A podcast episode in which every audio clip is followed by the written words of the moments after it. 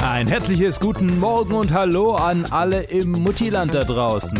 Hier ist der Diddy, euer Lieblings-DJ. Und ich freue mich, euch heute wieder einen super Mix aus den 80ern, 90ern und auch dem Besten von heute zu präsentieren. Bevor wir aber zu unserer Stimmungsmucke kommen, folgt zunächst eine Sondersendung unserer Kulturshow anlässlich der Bestätigung, dass Mutti für immer bleiben wird. Immer bleiben wird. Immer bleiben wird. Bleiben wird. Viel Spaß.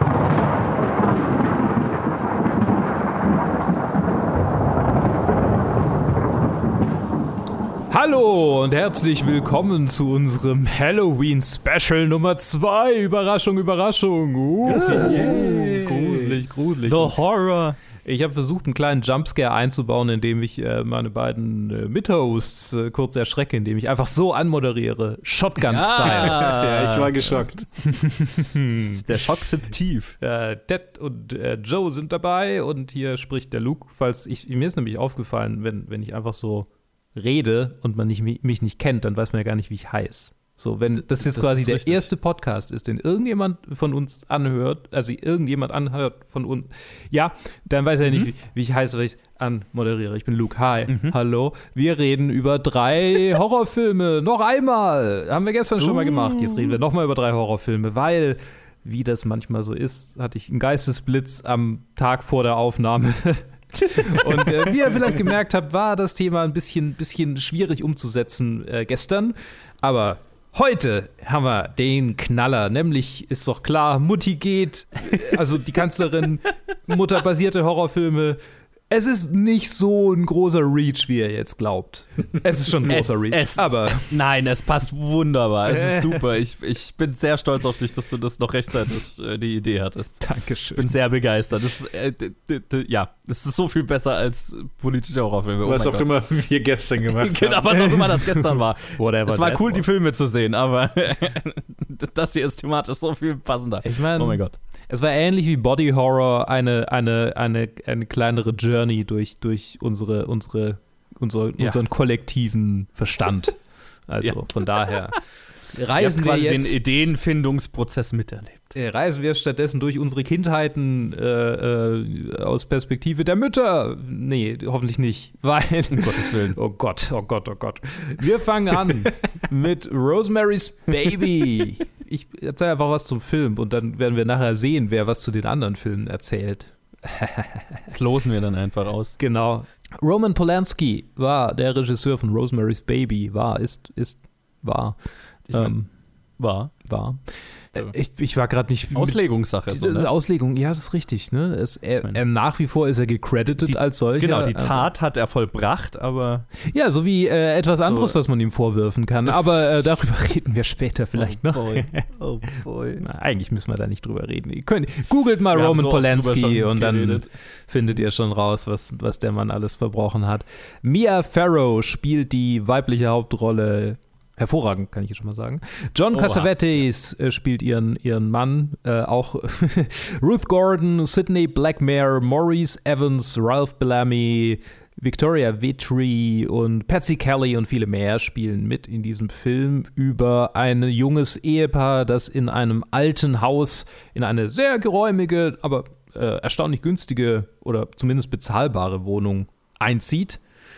Und äh, die beiden möchten gerne ein Kind bekommen. Äh, Rosemary, äh, die, die äh, titelgebende Hauptfigur, gespielt von Mia Farrow, ist sehr, wie soll man sagen, sehr passiv in dieser Beziehung, in dieser Ehe, während ihr äh, Mann Guy, äh, ein Schauspieler, der scheinbar Geld hat, keine Ahnung, wie das funktioniert, ähm, der, der äh, ist, äh, setzt sich sehr durch und äh, ihre merkwürdigen Nachbarn, die sich äh, ziemlich, ziemlich distanzlos in ihr Leben drängeln, äh, haben immer mehr Anteil an äh, quasi dem Alltag des Ehepaares. So auch daran, als die beiden es tatsächlich schaffen, schwanger zu werden. Also sie es schafft, schwanger zu werden. Man sagt, ich finde es so furchtbar. Sorry, kleiner Detour. Ich finde es so furchtbar, wenn Paare sagen, wir sind schwanger. Das ist so. Ja. Ich weiß nicht mal warum. So, ich kann das schon sehen. Es ist schon legitim, aber gleichzeitig ist es auch ein bisschen cringe. Ähm, ist so ein bisschen, ja. ja. Naja, genau. wie dem auch sei, die beiden werden schwanger und äh, ja, äh, das, die, die, die, der Einfluss auf das Ehepaar wird immer größer und größer. So, äh, und wir spoilern den Film, oder? Ja, Genau. Ja, natürlich. Also, Es stellt sich heraus, das sind Satanisten. Oh! Ui. Hail Satan! Hail Satan! Satan. God es is dead. Ja, Es gibt so viele berühmte äh, Momente aus diesen, aus diesen letzten zehn Minuten. Ah, Äh. Super. Eigentlich die ganze, die ganze Sequenz, die letzten zehn, ich wusste schon, worum es in diesem Film geht. Und ich kannte quasi die letzten zehn Minuten, ohne den Film schon mal gesehen zu haben. ja, also äh, die, die sind Satanisten und sie haben quasi, es ist nicht so ganz klar, es kommt quasi in einer Traumsequenz rüber, von denen es sehr viele gibt, dass äh, mir, äh, dass Rosemary vom Teufel oder von einem Dämon geschwängert wurde. Es ist nicht so, es wird nicht so wirklich aufgelöst, was tatsächlich passiert ist. Auf jeden Fall ähm, halten sie ihren neugeborenen Sohn, den sie ihr zwischendurch auch wegnehmen, unter dem Vorwand, er sei gestorben, aber dann findet sie es eigentlich innerhalb der nächsten zehn Minuten schon raus, dass er noch lebt. Also das ist irgendwie auch so, hm. äh, sie, sie sieht ihn quasi an und wir sehen ihn nicht, was ich einen hervorragenden Move finde und sagt, was ist mit seinen Augen? Und wir nehmen an, es ist der Sohn Satans, es ist ein, ein Dämonenjunge mit Hufen als, als, als Füßen. Gibt es eine kleine Anspielung drauf, ist super. Mhm, ja. Und äh, ihre Muttergefühle überwiegen allerdings über ihrer, ihrer ähm, Abscheu und sie äh, wiegt die, die Wiege mit dem kleinen äh, Adrian, Adrian heißt er in diesem Film, ne? Der hat immer irgendwelchen anderen, irgendwelche anderen Namen, der Antichrist, äh, wiegt die, die Wiege mit ihm darin und die Kamera fadet aus. Der Film ist vorbei. Sehr schönes Ende. Sehr viel, sehr viel, äh, das man hier auspacken kann. Äh, ich fange doch mal Oh, mit ja. dem Ted an. Hattest du den Film schon mal gesehen und wie hat er dir gefallen? Nein, ich hatte ihn noch nie gesehen, aber äh, es ist natürlich halt einer dieser Klassiker, den man immer im Hinterkopf hat. Also von dem habe ich schon vor Ewigkeiten gehört, aber bisher nie das Bedürfnis gehabt, so näher drüber nachzulesen. Okay, worum geht's? Wer hat ihn gemacht? Weil das, das hat mich auch überrascht, als, als Polanski dann auf dem Screen kam. Ich so, ah, shit. Aber ja, ich weiß, ich, ich weiß nicht, ob das mit dir, Luke, war oder so. Also irgendwann, irgendwann hatten wir mal ein Gespräch und dann, weil ich weiß nicht, ob ich es irgendwann mal gehört hatte, aber einfach ist einfach diese Philosophie von, dass, dass Film so kollaborativ ist, dass man, dass ich sowieso nicht nur auf eine Person mich konzentrieren will und dann quasi allen anderen irgendwie auch den Mittelfinger zeige in Mhm. Retrospekt, wenn ich, wenn ich irgendein, wenn ich mich irgendwie entschließe zu boykottieren oder was weiß ich. Das Wichtige ist halt nur, dass man es auch mal angesprochen hat. Das haben wir halt direkt am Anfang schon gemacht. Ja. Ähm, aber ja, wie gesagt, ich hatte den noch nie gesehen und ich war äh, sehr begeistert von diesem Film. Also, das war tatsächlich der dritte von den dreien, die wir besprechen werden, den ich gesehen habe. Also, den habe ich mir ganz am Ende angeschaut. Hm. Und es ist auch mein Favorite von, von diesen dreien. Ist halt wieder dieses, ist halt, wenn ich, wenn ich an- Horror denke, dann würde ich ja leer so in diese Shining-Schiene stecken von so, ja, okay, also gruselig ist der Film nicht, aber Mhm. es geht halt hier um Trauma und Drama und dann sind halt dann noch Satanisten mit dabei und das ist halt dann so das, das scary oder angsty Part, wo man dann so Angst hat, okay, was, was wird sich jetzt irgendwie am Ende herausstellen? Wird sie jetzt noch wahnsinnig bis zum Ende, weil und dann äh, was passiert? Aber ich finde, der Film ist so unglaublich gut aufgebaut, dass man so auf eine richtig tiefe Weise mit Rosemary mitfühlt und so einfach, einfach will, dass, dass, dass sie aus dieser Situation rauskommt.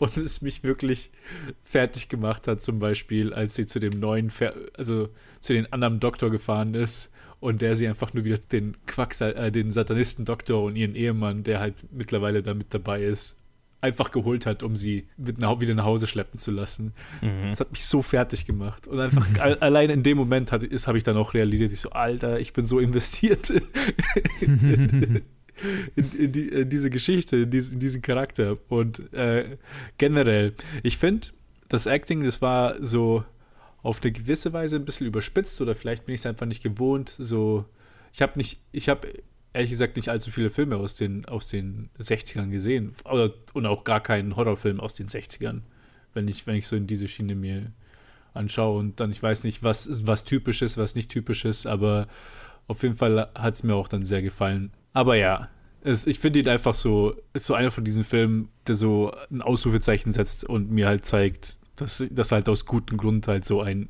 Meisterwerk-Klassiker ist, von dem von denen ich schon immer mal gehört habe und den ich mir auch sicher, den ich auch lange mich daran erinnern werde und den wahrscheinlich sehr wahrscheinlich wieder anschauen werde. Das ist eine Ansage. Ja, also viel positiver kann man nicht werden. Ja. Joe, wie ging's dir denn? Ja, ganz ähnlich. Also ich hatte den auch noch nicht gesehen. Auch so einer, der schon ewig auf einer Liste irgendwo stand. Auch einer, der schon ewig bei mir im Regal stand, den, den ich in irgendeinem Blu-ray-Kaufspree mal gekauft habe. Und wie, ich glaube, so 150 Blu-rays, die bei mir rumstehen, die ich noch nicht gesehen habe. Ungelogen. Es ist ein Zustand. Ja, und deswegen jede, jede, ob, jede Möglichkeit, da irgendwo gegen anzukämpfen, gegen äh, diese Menge an ungeschauten Blu-rays bei mir zu Hause, ist immer gut. Deswegen großartig, dass, dass der hier äh, Teil dieser Reihe ist. Und ja, ich hatte sehr hohe Erwartungen und ich war noch positiver überrascht. Und das äh, hat, mich, hat mich mega gefreut. Also, wie du ja gerade schon gesagt hast, Ted, hast, das ist so weniger ein Horrorfilm auf der Schiene, dass irgendwas. Ich meine, er hat schon so gruselige Aspekte, klassisch gruselige Aspekte oder was man vielleicht heutzutage von einem Horrorfilm erwarten würde, gemeinhin. Mit irgendwie, dies, es gibt ja hier schon immer mal diese, vor allem wenn sie halt irgendwie Träume hat, oder vielleicht sind es ja keine Träume, ne, die, oder Visionen oder whatever, wie man es wie beschreiben will. Das geht vielleicht am ehesten noch in die Richtung, aber mal der, der wahre Horror ist die Gesellschaft. ähm, beziehungsweise die, die Stellung der Frau in den 60ern. Ja. Ähm, und äh, das ist schon ein extrem mächtiger Kommentar darauf, wie ich fand. Also, das war so viel effektiver, als ich davon erwartet hätte, vielleicht auch sogar von Polanski erwartet hätte. Äh, weil der Film hat ja da deswegen einfach so ein bisschen Baggage und hat mich gefreut, dass ich da so ein bisschen drüber hinwegsehen konnte. Äh, Mira Farrow ist so gut in dem Film, mhm. holy crap. Also auch hier wieder, ne, hohe Erwartungen gehabt und noch positiver umgehauen worden von ihr. Also die, die ganze Journey, auf die sie sich begibt, ähm, ist so unglaublich gut gespielt und so nachvollziehbar und so schmerzhaft. Ja, ist ein, ein, ein, eine wahnsinnige Leistung von ihr. Also eine, eine, eine Tortur, durch die dieser Charakter durchgeht, die, die sie wahnsinnig gut äh, verkörpert einfach. Und, und sie trägt den Film zu 100 Prozent. Ne? Also alle anderen sind mehr so Statisten darum. ja, also auch, äh, was da natürlich doppelt interessant ist, ist dann irgendwie, wer sie äh, ist und ihre ganz, also, ne, also die, sie hat ja, also ihr, hat auch noch eine Verbindung, also sie hat eine Verbindung zu Polanski über diesen Film und dann auch noch eine Verbindung zu Woody Allen und ne, die, der ganzen Woody Allen-Geschichte, da ist sie mit verwickelt und ihr Sohn ist der Reporter, der die Harvey Weinstein-Story geschrieben hat mhm. und, und das an die Öffentlichkeit gebracht hat und so. Ja, ganz, ganz faszinierende Familie, sag ich ah. mal. Ja, und das hat dem Film fast noch so einen doppelt interessanten Kontext gegeben. Also, oh ja. und ich meine, natürlich ist es auch einer von diesen Filmen, wo man sich, gerade wenn man einfach die ganzen Filme gesehen hat oder viele Filme gesehen hat, die davon inspiriert waren, die dann denkt, äh, also ging mir wieder regelmäßig so, oh, das kommt daher, aha die Szene kenne ich aus dem Film, die Szene kenne ich aus dem Film und äh, jetzt weiß ich, wo, wo die ganzen Einflüsse herkommen. Das ist wieder einer von diesen Origin-Filmen, wo man einfach sehr viele ähm, Tropes, die, die heutzutage gang und gäbe sind, glaube ich, darauf zurückführen kann. Das war auch sehr interessant. Also es war rundum, also ein, ein, ein, ein großartiges Erlebnis, den Film zu schauen und auch, ja, hat, hat mich ziemlich umgehauen. Ist auch mein Favorite von den drei, die wir, die wir heute besprechen. Wie ging's dir, Luke? Ja, ich, es, es ist so witzig. Ich habe den, ich hab den in, in drei äh, äh, Abschnitten quasi angeguckt, weil die Bahnfahrt dieses Mal nicht lang genug war. ist ein langer Film. ähm, ich habe ihn äh, mit, äh, es war so witzig. Ich habe äh, ähm, ich, ich hab quasi die, die Mutter meiner Freundin oder die, die Familie meiner Freundin besucht, Geburtstagsfeier. Und dann habe ich irgendwie angesprochen, so, ja, hier, äh, äh ich gucke gerade Rosemary's Baby. Und die sind, sind halt genau die Generation. So, boah, ja, der ist so krass und oh, so heftig. Und das ist so ja. quasi, der, der, da war so der Film für die, als sie aufgewachsen sind, von, oh, hast du von dem gehört? Ja. Aber, ähm, ich finde ihn extrem effektiv. Und ich kann es total sehen, wie der so ein Kultfilm werden konnte. Ich hatte ihn vorher noch nicht gesehen. Ich äh, habe wie schon gesagt, die Endsequenz kannte ich. Deshalb war es dann jetzt keine große Überraschung. Und ich meine, es ist ja auch nicht so, dass der Film irgendwie einen großen. Äh, ja, ich meine, er macht schon einen Twist draus, aber es, es hat so die ganze Zeit irgendwie so dieses, dieses sinistre Gefühl, dass du, dass du irgendwann nicht mehr so richtig weißt, wem, wem kann sie noch vertrauen. Und dann ist es keine, kein mega großer Twist mehr im Sinne von, oh, oh Gott, oh Gott, das sind alle unter einer Ja. Decke, sondern ja, okay, es war quasi klar, dass. Also ich zumindest stelle ich mir so vor. Ich hatte ja nie, ich war, bin ja nie in, die, in den Genuss gekommen, hier das so richtig authentisch zu erleben. Ähm, ja, Okay. wisst ihr?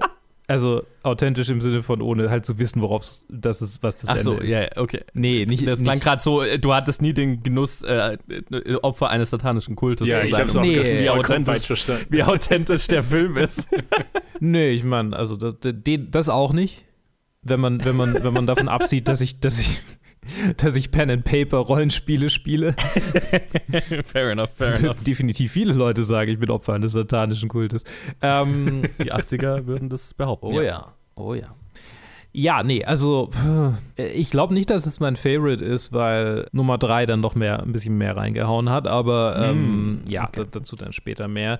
Ich finde es wahnsinnig kompetent gespielt, sehr gut, sehr gut gedreht. Ich meine, dieses, dieses, es ist ja ursprünglich ein Roman, aber es hätte auch ein Theaterstück sein können und das ist auch ein, äh, Ira Levine ist ja ein, unter anderem auch ein Bühnenautor, also hat auch Bühnenstücke geschrieben. Insofern kann ich, also ich, es fühlt sich, es fühlt sich manchmal an wie ein, wie ein halbes Kammerspiel, so weil es halt so viel in diesem Apartment spielt. Stimmt, ja. Und ähm, das ist natürlich mein Ding. Das ist mein Ding.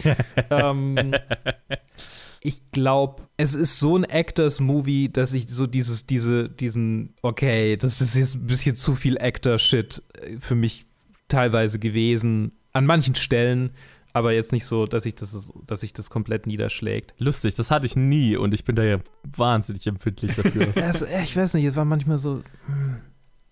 Naja, Vielleicht war der einfach auf meiner Wellenlänge, was das Ja, angeht, keine nee, Ahnung. eben, also ich also- hatte, ich hatte nie den Moment, wo ich ge ge gedacht habe, okay, jetzt, äh, jetzt äh, ist es aber nur, um die Darstellerkunst zu zeigen. Ja, ja, ich meine, vielleicht, vielleicht habe ich das, habe ich das anders. Ich habe es einfach anders wahrgenommen, vermutlich. Mhm. Ähm, ja, Ja. das ist mit diesem, mit diesem Übertriebenen ist mir auch aufgefallen. Ich habe gerade darüber nachgedacht, wie viele Horrorfilme kenne ich aus den 60ern. Die, an die ich denke, sind alle aus den 70ern, die da so ein bisschen in die Richtung gehen. Also ich denke an Omen zum Beispiel. Der war Mhm. so ein bisschen, oh, Day, und ich meine, da geht es ja auch um den Sohn Satans. Damien, Ja. no. Ähm, und da war auch die Musik ähnlich verwendet, fand ich. Äh, ich meine, Exorcist ist noch ein bisschen sinistrer. Carrie, an Carrie habe ich ein bisschen denken müssen, so, Mhm. so was das Overacting angeht, aber das Gefühl ist natürlich ein völlig anderes.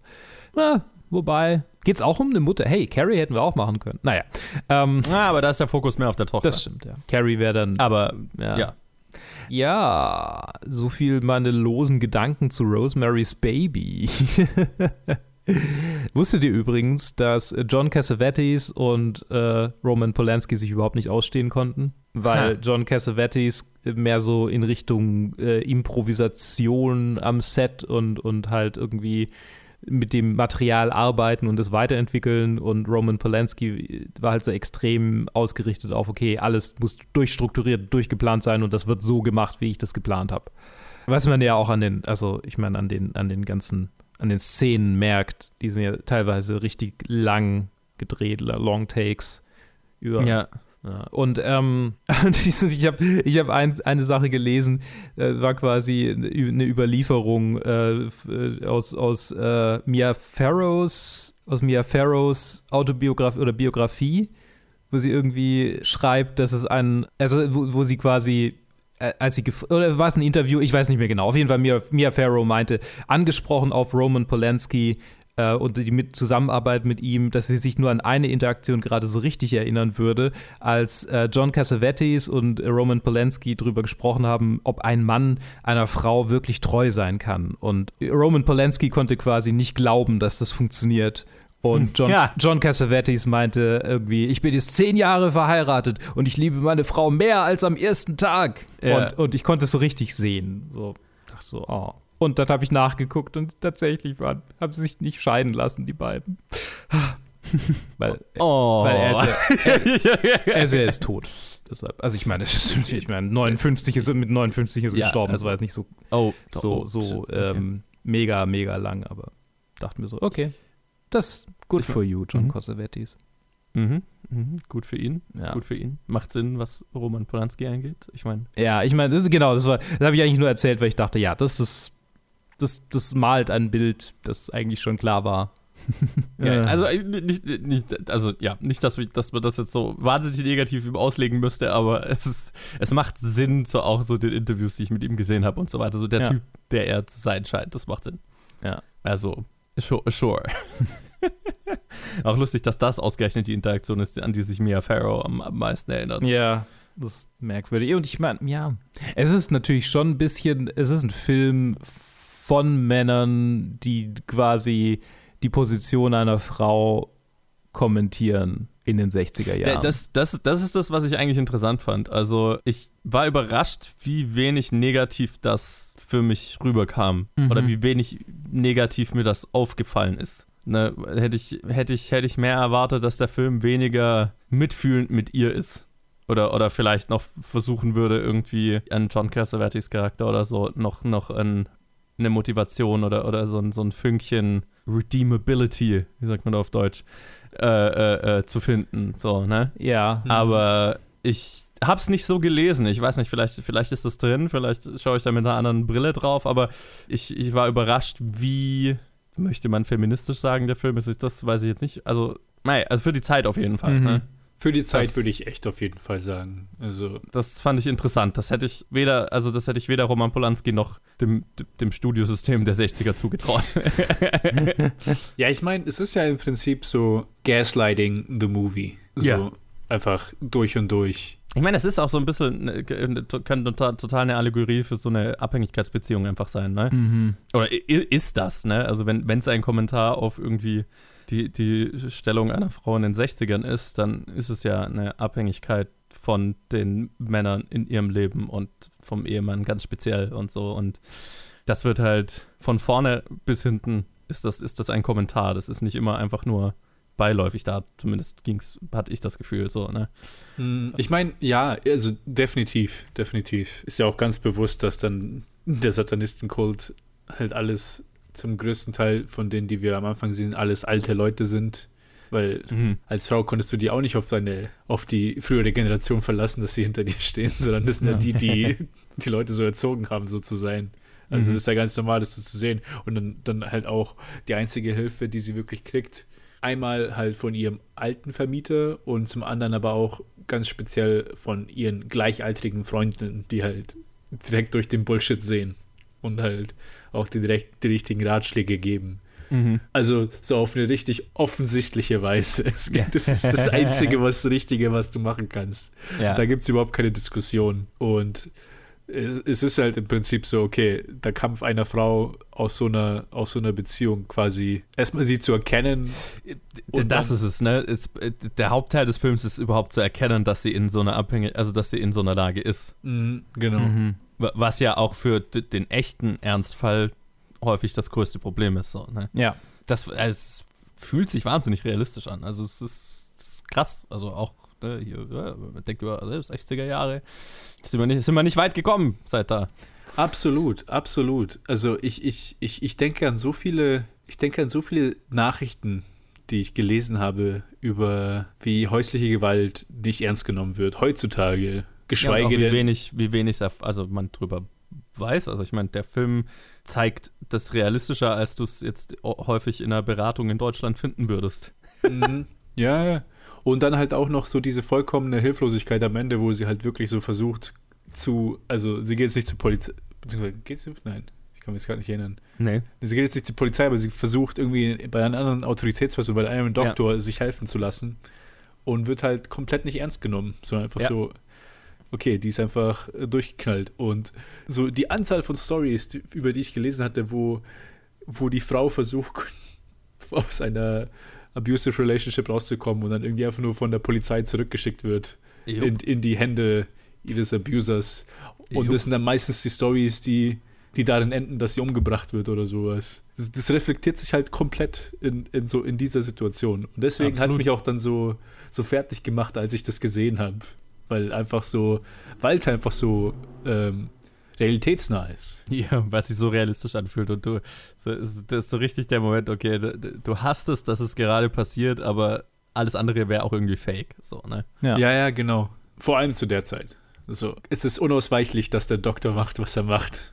Also ja, beruhig dich, hock dich hin und dann geht er zurück und ruft ihn an, weil was will diese verrückte Alte hier? Und jetzt schicke ich sie mal zurück zu ihrem Ehemann. Ja. Und das macht halt so extrem effektiv, vor allem halt aus unserer Perspektive, dass wir das so 50 Jahre später anschauen. Und da habe ich mich auch dran erinnert, irgendwie vor ein paar Jahren. Weil bei mir ist halt so, so die Geschichten aus, mein, aus meiner Großelternzeit, wenn ich über sie höre, dann ist es halt, okay, das ist man hört solche Sachen nicht, nicht so sehr, weil halt irgendwie so, okay, Großvater ist Bauer, Großmutter ist Bauerin, sie teilen sich die ganze Arbeit und irgendwie, mhm. man schmeißt halt irgendwie das Bauernhof, den Bauernhof und das Haus. Es ist, natürlich ist da eine gewisse Rollenverteilung und da ist, ist auch Sexismus und Misogynie, aber dann habe ich halt nie so richtig spezielle Sachen gehört, wie, keine Ahnung, als ein Freund mir erzählt hatte, so, ja, wir haben bei meinem Opa mal aufgeräumt im, im Dachboden, dann haben wir halt diesen, diesen Checkbook gefunden, wo ja, halt meine Oma durfte halt nichts bezahlen gehen oder einkaufen gehen, ohne dass sie halt die Unterschrift von ihrem, von ihrem Mann hatte. Mhm. So mit den, mit der Menge an Geld, die sie ausgeben durfte.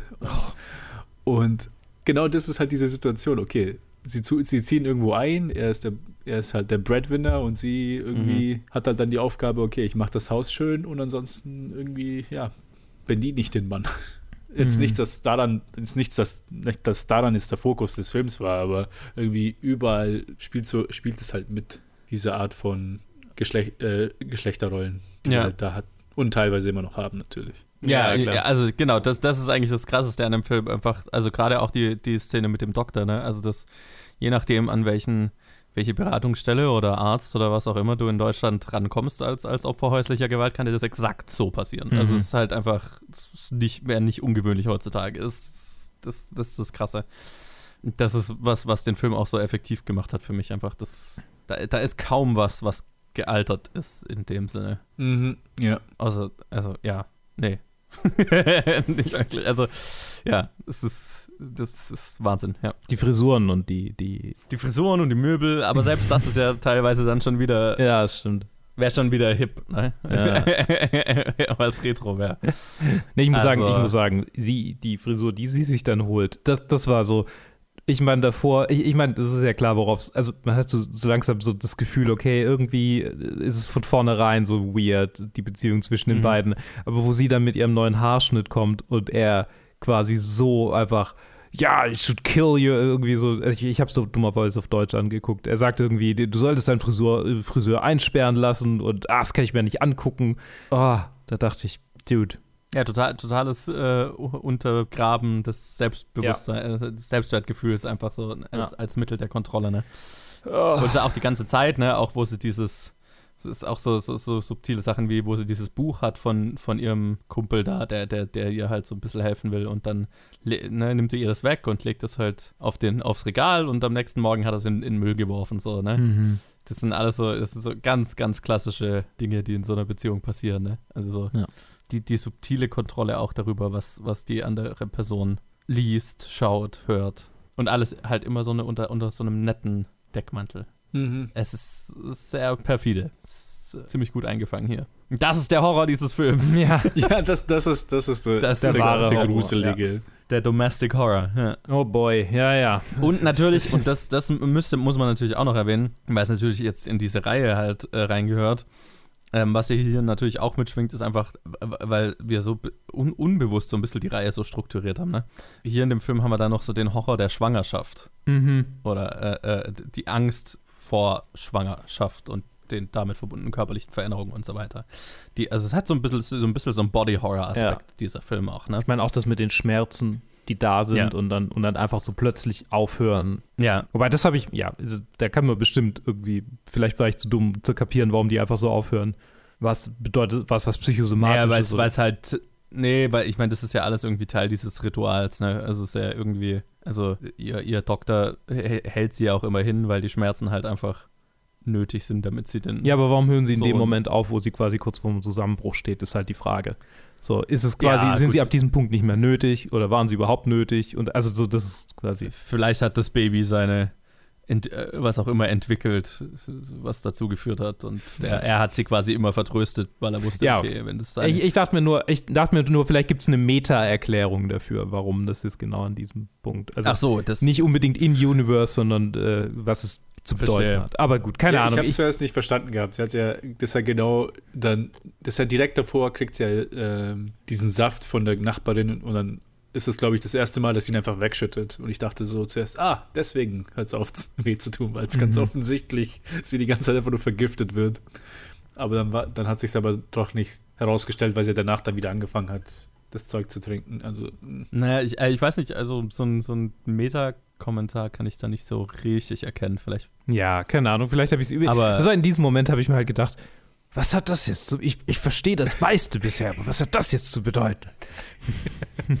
Ja, außer halt so der generelle, von, äh, Horror von sich, von einem sich veränderten Körper und von Körperveränderungen, die man nicht einordnen kann. So, Ja. ne? Ja. Also dein Körper macht was, was, was du noch nie erlebt hast und du kannst nicht einordnen. So, soll das so sein? Mhm. Soll das wehtun? Soll das, äh, ne, gehört das dazu? Muss ich was dagegen tun oder nicht? Oder ist das, ne, die- d- das, das fand ich, kommt schon sehr gut rüber. Mhm. Absolut. Und dann halt halt auch, also diese Hilflosigkeit von, ja, ich bin einfach gezwungen, das jetzt durchzustehen. Weil halt, weil man halt den Doktor vertraut und Richtig, er, genau. er wird ja schon recht haben. Genau, diese Unsicherheit, bin ich gezwungen, das durchzustehen? Oder brauche ich eine, also ne, wo irgendwann hinterfragt sie das ja auch. Ja, ja, genau. Also nachdem die, nachdem halt die Freundinnen auch wieder genau in der Ja. Sequenz, die so, bist du verrückt? Also seit Monaten hast du Schmerzen, das kannst doch nicht Das, sein. das, das war Ja. auch eine super Szene, ne? Also es ist halt einfach so das einzige Mal, wo sie irgendwie, wo jemand ihr die Realität aufzeigt, sozusagen, ist, ist, ist eine Gruppe an anderen Frauen, ne? Und der einzige,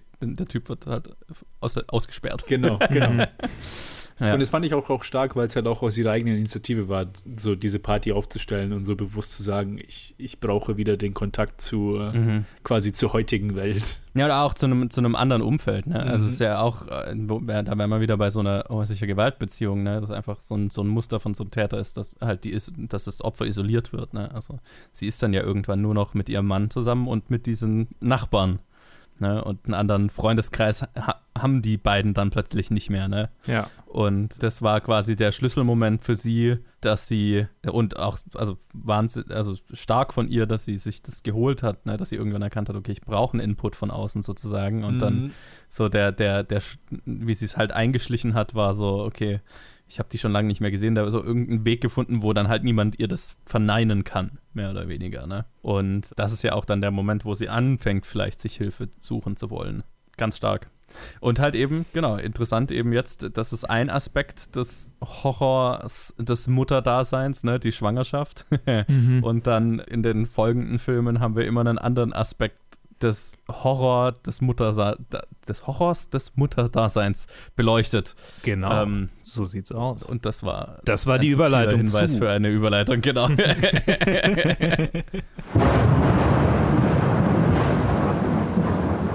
Ja, mach ich das doch. Ja, ich. Zu The Babadook. wir haben wir es nicht geplant. ähm, warum auch?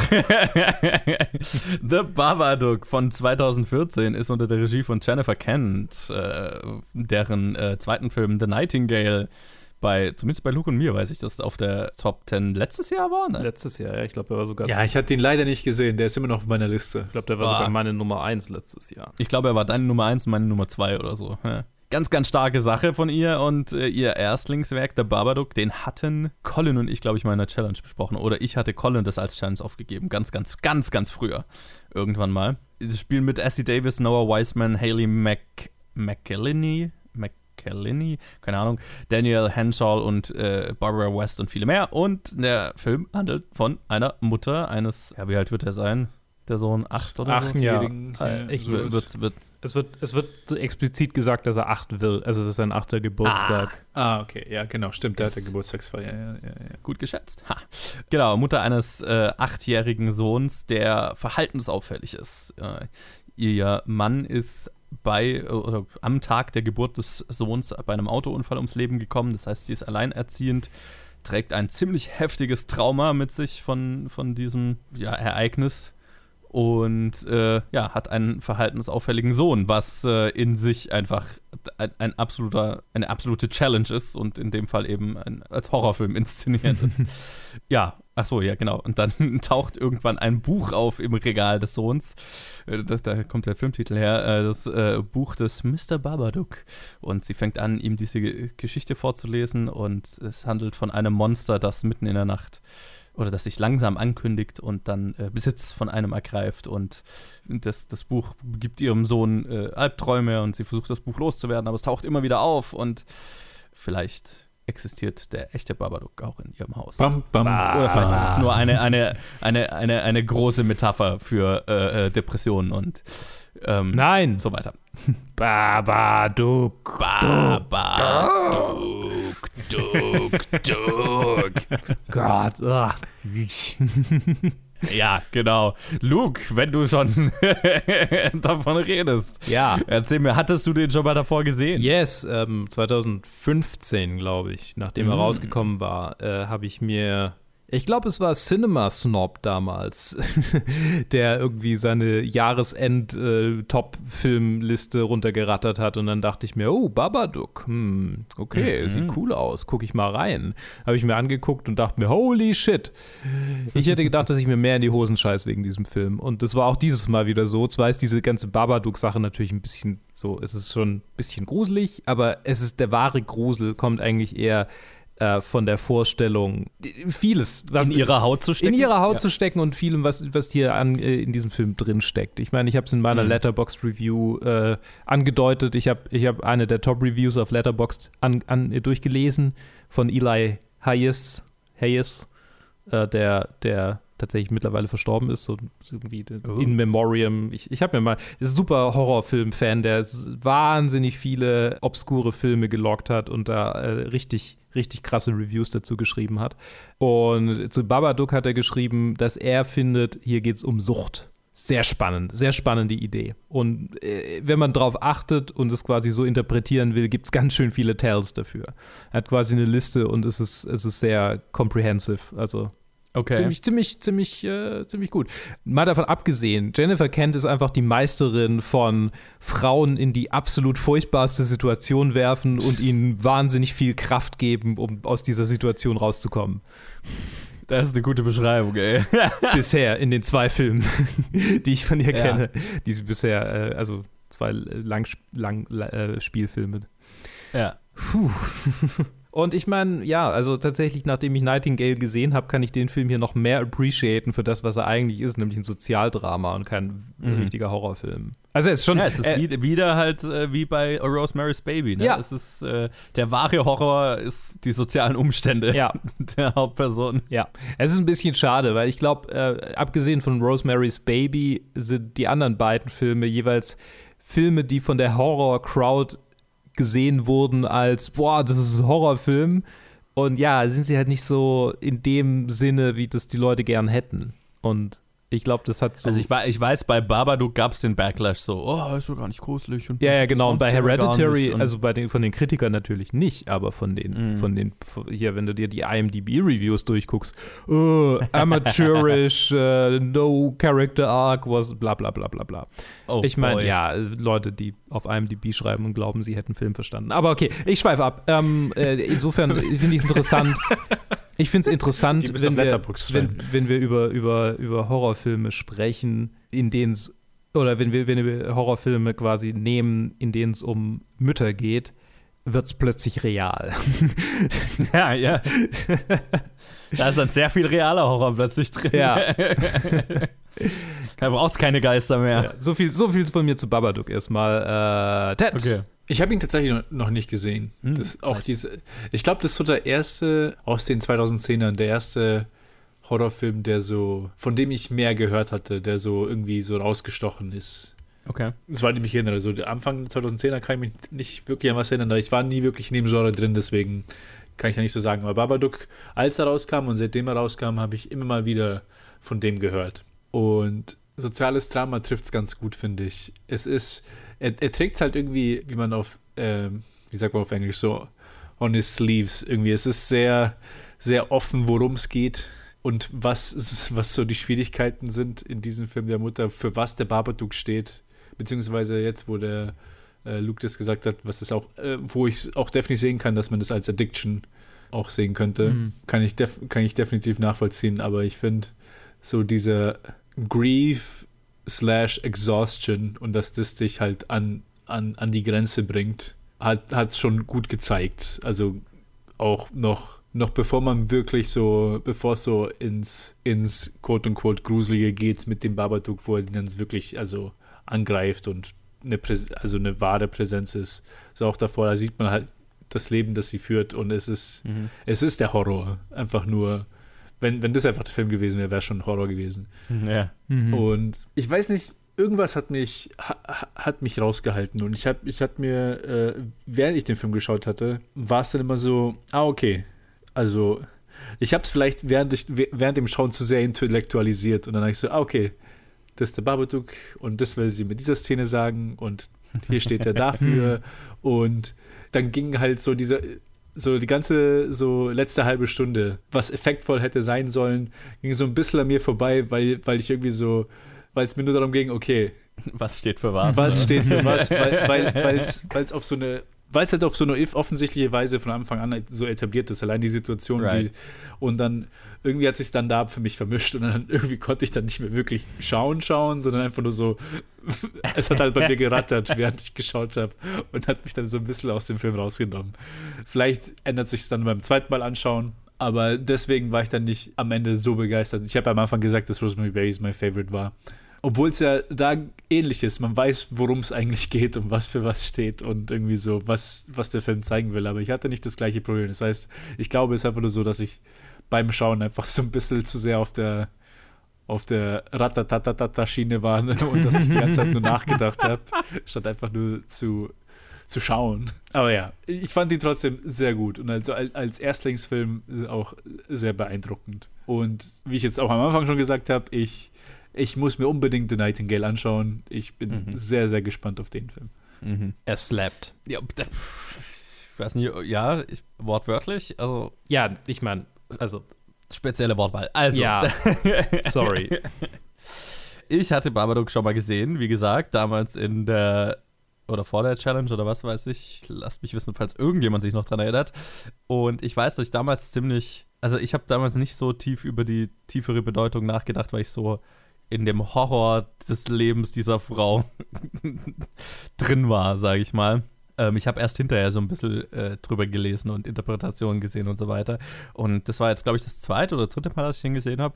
Und es war sehr interessant, jetzt dann halt mit dem Abstand und halt einfach da, dadurch, dass ich den Film kenne und so weiter, weiß, auf was ich mich einlasse, da viel mehr drauf achten zu können. Und ich kann das sehen, dass man das auch als, als irgendwie Sucht äh, interpretieren kann, aber also ich war, äh, also ich meine, das eine schließt das andere ja auch nicht aus, ähm, aber ich hab's, ich sehe das total, also was für mich total gut passt, ist so dieses, okay, der Babadook steht halt irgendwie für, für so eine schleichende Depression, die du, also die aus den Lebensumständen herausgeboren wird, ne, aus, aus, aus ihrer Erschöpfung und aus ihrer aussichtslosen Lage und so weiter, die sie aber gar nicht merkt, dass sie die hat, so, ne, und wann immer sie halt nur, also sie sieht es dann halt, okay, sie hat halt einen schlechten Tag oder es ist halt gerade, sie ist ein bisschen arg erschöpft und so und versucht es dann halt irgendwie, ja, zu verdrängen und so. Und ich meine, das ist ja irgendwie, was ja auch dann in dem, also sehr offen ja auch in dem Buch dann steht, so, okay, äh, was ist der Spruch irgendwie, whether in, it's in a name or in a book, you can't get rid of the Babadook und so weiter. Und dann so, ja, egal wie oft du versuchst, mich loszuwerden, es wird nur schlimmer. Und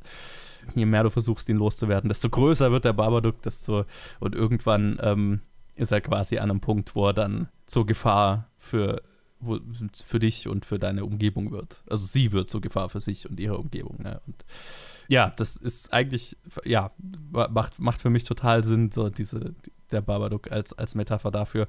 Und deswegen funktioniert er für mich auch so gut. Und ich fand's, ich finde es auch gut, dass man den Babadook nicht mehr sieht, also entgegen aller, aller Kritik dahingehend. A, weil die garantiert nicht das Budget gehabt hätten, um den richtig geil aussehen zu lassen. Also es wäre halt super billig gewesen, wenn man den irgendwann gesehen hätte. Und ich finde, man sieht ihn fast schon zu viel. Also ja, würde ich auch das sagen. ist, Ja. Ich glaube, das hätte sogar noch weniger vertragen, tatsächlich. Weil, ja, nur, nur irgendwie, also was, was der Film halt total effektiv macht, ist, dass, dass er mich dazu bringt, immer in jedem Raum, in jedem dunklen Raum die Ecken abzusuchen, ob irgendwo zwei Augen rausglitzern, so, ne? Also, das ist einer von diesen Filmen. Die Conjuring-Filme, zumindest die Mhm. ersten zwei, sind da auch wahnsinnig gut drin, ne? Dass irgendeine Kamera langsam durch den Raum schwenkt und du schaust die ganze Zeit, okay, wo ist ein Schatten, wo ist ein Ja. Schatten, wo ist ein Schatten. Und der nächste Film, über den wir reden, ist das Extrem davon. Aber genau, sobald man den Babadook mehr sieht, äh, verliert, er, verliert er eigentlich. Äh, und ja, hätte, hätte durchaus noch weniger sein dürfen. Aber auch hier wieder so, ne? Das, das krasseste an diesem Film ist die Performance von hier in dem Fall von Essie Davis. Die, oh mein Gott, also wenn, wenn hier Mia Farrow als, als Rosemary ein, ihre, ihre Transformation mitfühlen lässt, das hier ist nochmal noch mal heftiger, finde ich fast. so, weil es von vornherein so diese er pure Erschöpfung einfach so Mhm. nachvollziehbar ist. Also ich hatte das Bedürfnis, mich irgendwann in den Film hinzulegen und einfach mal zu schlafen. Vielleicht auch einfach, weil, weil das Gefühl kenne ich halt, also nicht auf diesem Extrem natürlich, aber das hat es fast noch schlimmer gemacht. Also ich, ich finde ich find Babadook auch teilweise echt heftig anzuschauen, also echt unangenehm anzuschauen, Ja. echt extrem anzuschauen. Ja, ja, ich- und halt auch, so, In, ja, in der Hinsicht erinnert er äh, extrem an Systemsprenger. So, ich meine, er hat natürlich nicht, nicht diesen gritty Realismus von Systemsprenger, nicht so sehr, nicht so, so. schon teilweise. Ja, schon aber, teilweise, Ja. aber nicht so deutsch, beamtisch, so, das ist jetzt die Frau vom Jugendamt und die sitzt da jetzt wirklich. So, Ja, sondern ja. es ist schon noch Ja, ein Film. Ja, es ist schon noch ein Horrorfilm. Also Ja. er hat noch diese ein bisschen eine stilisierte Ebene, sagen wir mal so. Und das finde ich eben hier interessant, ne, dass zu diesem Horror, der irgendwie, okay, ihre schleichende Dep- Depression ist, der Film traut sich halt auch so ein Thema anzusprechen, irgendwie so Horror des Mutterdaseins oder auch der Horror, sein eigenes Kind auf eine gewisse Art zu hassen. Ja. Und das finde ich ganz spannend und ganz schön mutig, das so anzugehen, ne? Mhm. Also, weil, weil der Film versucht nicht irgendwie den Sohn.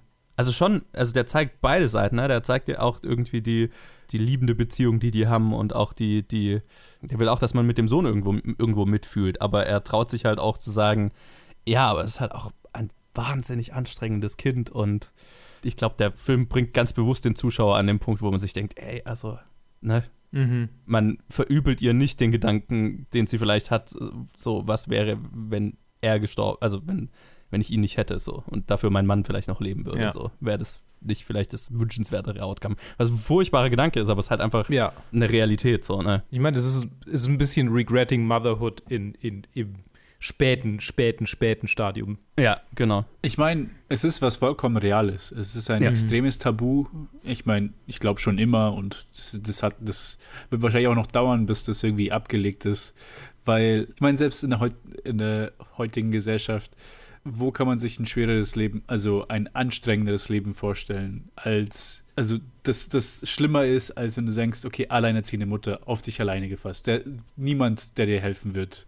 Hm. Weder, weder, weder wirklich der Staat, noch, noch irgendwie die Leute um dich herum, noch hast du einen Partner, auf den du dich stützen kannst und auf der, wo sich beide irgendwie dann beide über Wasser halten, sondern wirklich, du bist auf dich allein gestellt. Auf eine komplett kalte und absolute Weise. Und Ja. dazu, und das, das und das ist allein mit ohne Problemkindern. Und dann stell dir vor, halt, du hast ein Kind, wo, wo es halt nochmal schlimmer ist, weil er braucht extra Attention, er braucht Mhm. extra Hilfe, er braucht, er braucht so viele Sachen, die du ihm nicht geben kannst, weil du in der Situation bist, in der du bist und halt kein Geld hast, keine Zeit hast, keine Energie hast. Weil die Sache ist halt so, für mich war es weniger so das Kind hassen, sondern einfach nur, dass deine Erschöpftheit einfach deine Persönlichkeit übernimmt Mhm. Mhm. weil ich das auch bei mir auch kenne. In Perioden, wo ich, wo, wo ich so gefühlt, wahrscheinlich, wahrscheinlich nicht, aber so gefühlt so kurz vom Burnout bin. Mit, Mhm. mit, mit Uni und Arbeit und was und schlag mich tot. Und dann einfach mich selber sehe, dass ich einfach es halt an den Personen auslasse, die mir eigentlich am nächsten sind.